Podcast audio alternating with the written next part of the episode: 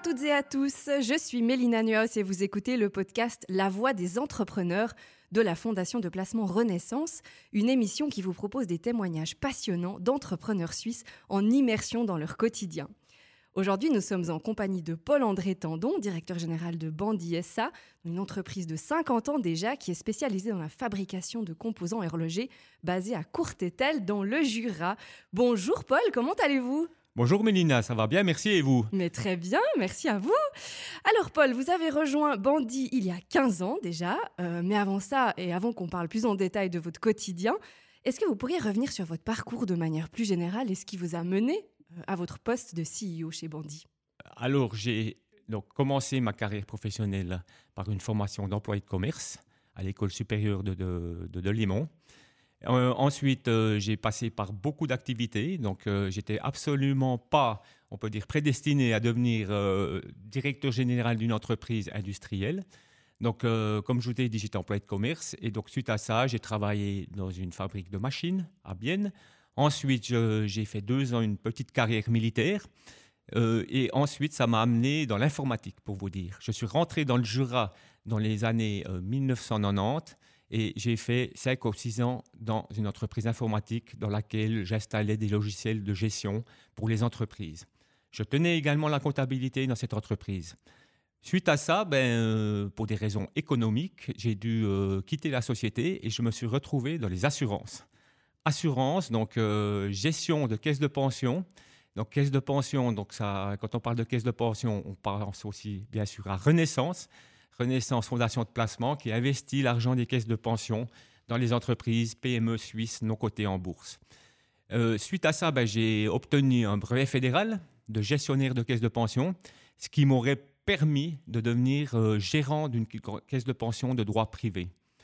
Et c'est en 2007, sur un lit d'hôpital, suite à une blessure de football, que j'ai reçu un téléphone de M. Yves Bandy, donc euh, le fils du fondateur, qui m'a dit ben, aujourd'hui, j'ai besoin de toi.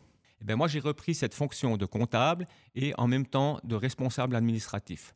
Ressources humaines, informatique, tout ça était mon travail quotidien.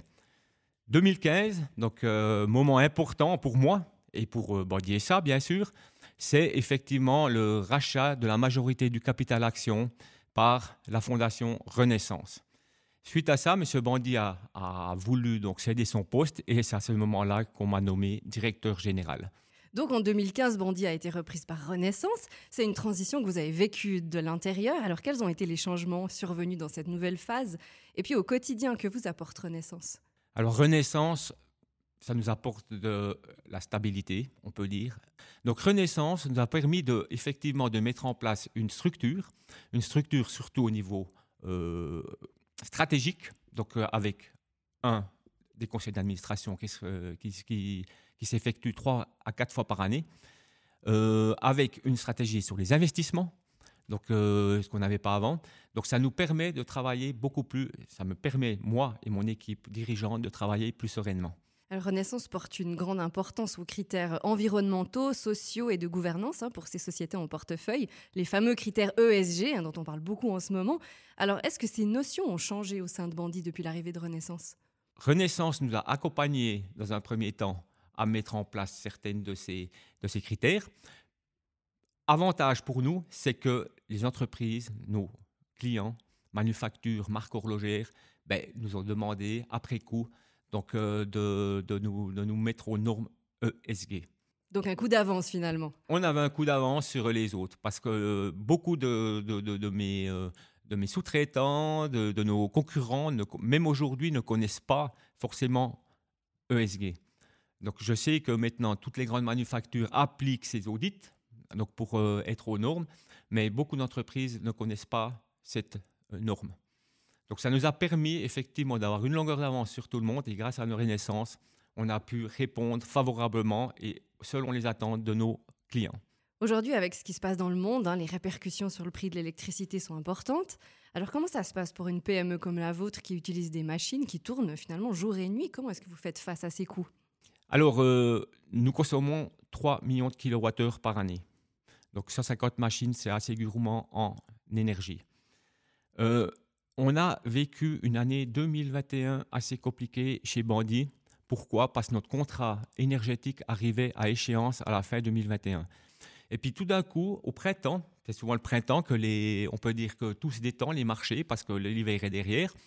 Euh, tout d'un coup, il y a mon, fournisseur qui m'appelle et puis qui me dit, Paul, maintenant c'est l'occasion, on a la possibilité de signer un contrat deux fois et demi de plus que ce que tu avais avant, mais c'est acceptable. De nouveau, l'amour dans l'âme, j'ai signé ce contrat en me disant, ah, ben, c'est embêtant, c'est embêtant. Et puis, en fait, compte, on remarque aujourd'hui, en 2022, fin 2022, qu'on a eu beaucoup de chance de pouvoir, que notre contrat arrive à échéance l'année passée et puis pas à fin 2022. Parce qu'aujourd'hui, ceux qui vont resigner des contrats auront une augmentation de 7 à 8 fois le prix qu'ils payaient avant. Bon, finalement, le challenge pour une PME, c'est d'être au maximum autonome. Absolument. Et pour ce faire, on a effectivement pris des mesures, donc clairement. Donc, c'est-à-dire que ça fait deux mois à peu près qu'on a instauré un groupe de travail qui réfléchit sur les économies d'énergie qu'on peut faire chez Bandit.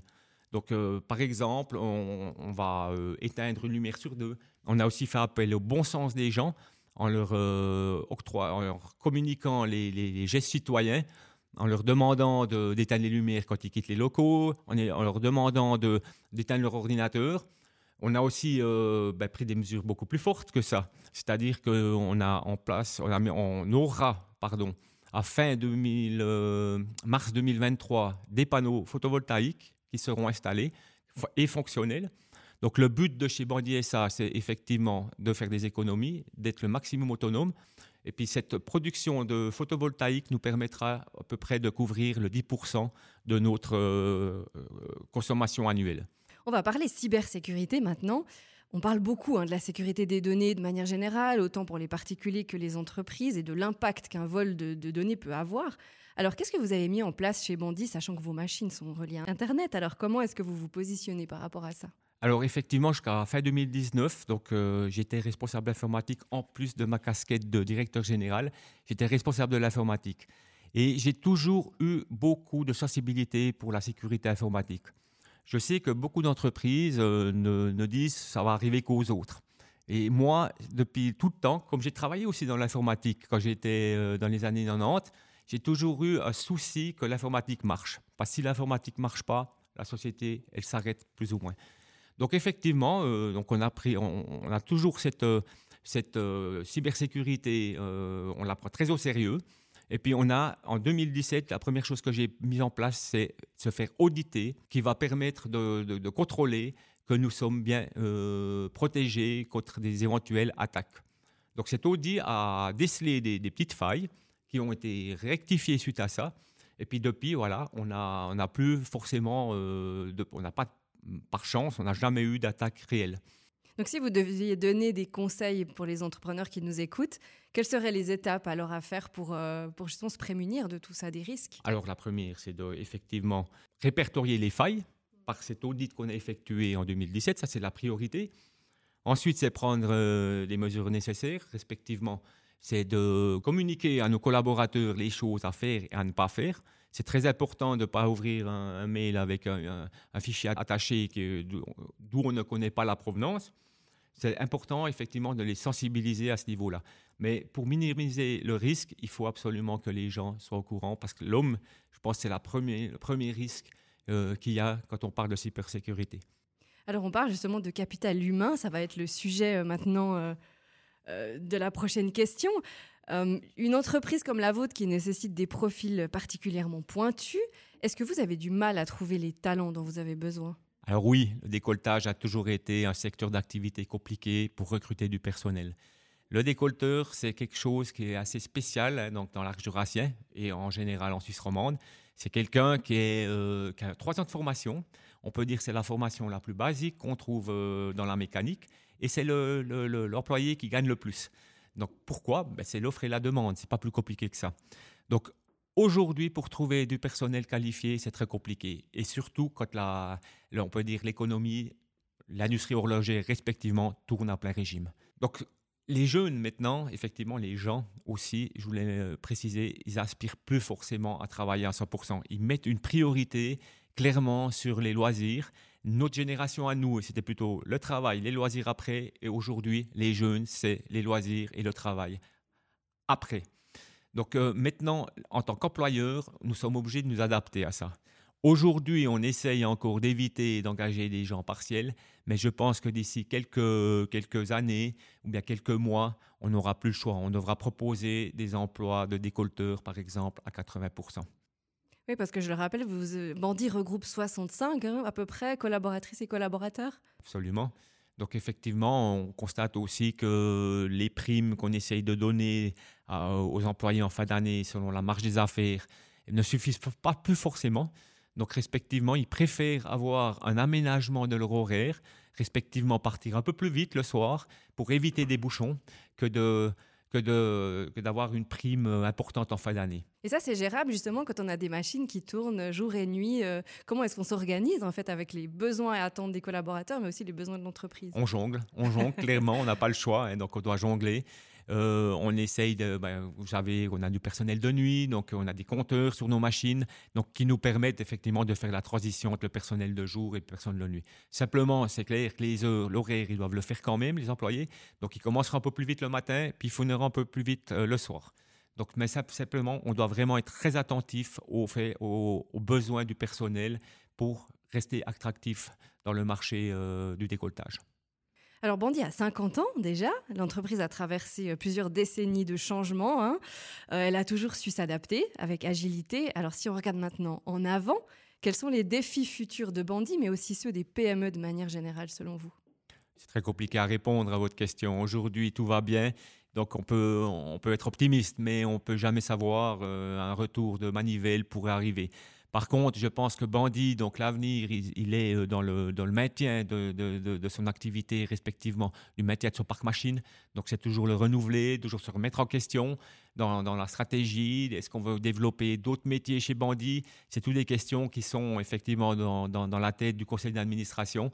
Mais effectivement, euh, il faut être euh, toujours, euh, comment il faut dire, actif, donc proactif pour voir le marché comme il se comporte. Et puis par rapport à ça, ben, il, faut, il, faut, il, faut, il faut être attentif, comme je veux le dire. Donc un avenir plutôt clément. Normalement, oui, normalement, mais on ne sait jamais l'avenir. Un accident peut arriver, un incendie, une explosion, un, un, tremblement de terre, beaucoup de choses peuvent se passer. Mais aujourd'hui, dans la situation actuelle, je pense que l'avenir, il est plutôt rose. Alors maintenant, pour terminer, euh, Paul, si vous me le permettez, pour que les auditeurs en apprennent un peu plus sur vous, moi je vous propose une courte session de questions-réponses. Est-ce que vous êtes prêt Oui. Alors, quel est votre principal trait de caractère? J'en ai deux, je pense. C'est la rigueur, et ça, ça provient de ma carrière militaire, je suppose. Et le, le second, ça serait l'intégrité. Quel a été votre plus grand succès? Ma carrière professionnelle, je crois, on peut le dire clairement, ainsi que ma famille tout le monde se porte bien, donc euh, quand tout va bien, donc je pense qu'on peut déjà être heureux. Alors ça répondra sûrement à la question d'après. Quelle est votre idée du bonheur? La simplicité. Se contenter de ce qu'on a, pas toujours en vouloir plus. Quel est votre son préféré, hein, une musique ou un son que vous aimez bien? Ah, C'est de la, musique dance, clairement. Je euh, je sais pas, c'est plutôt un, un artiste euh, style David Guetta, euh, et, tous les nouveaux, on peut dire, euh, tubes d'aujourd'hui. J'aime cette musique qui fait bouger, qui motive et puis qui vous permet d'aller de l'avant, clairement. Un grand merci, Paul-André Tendon, d'être revenu sur votre parcours et votre quotidien chez Bandit. Ben moi, je vous souhaite plein succès pour la suite et pour d'autres épisodes du podcast La Voix des entrepreneurs. Je vous donne rendez-vous sur renaissance.net et sur toutes les plateformes d'écoute. À bientôt. À bientôt, merci.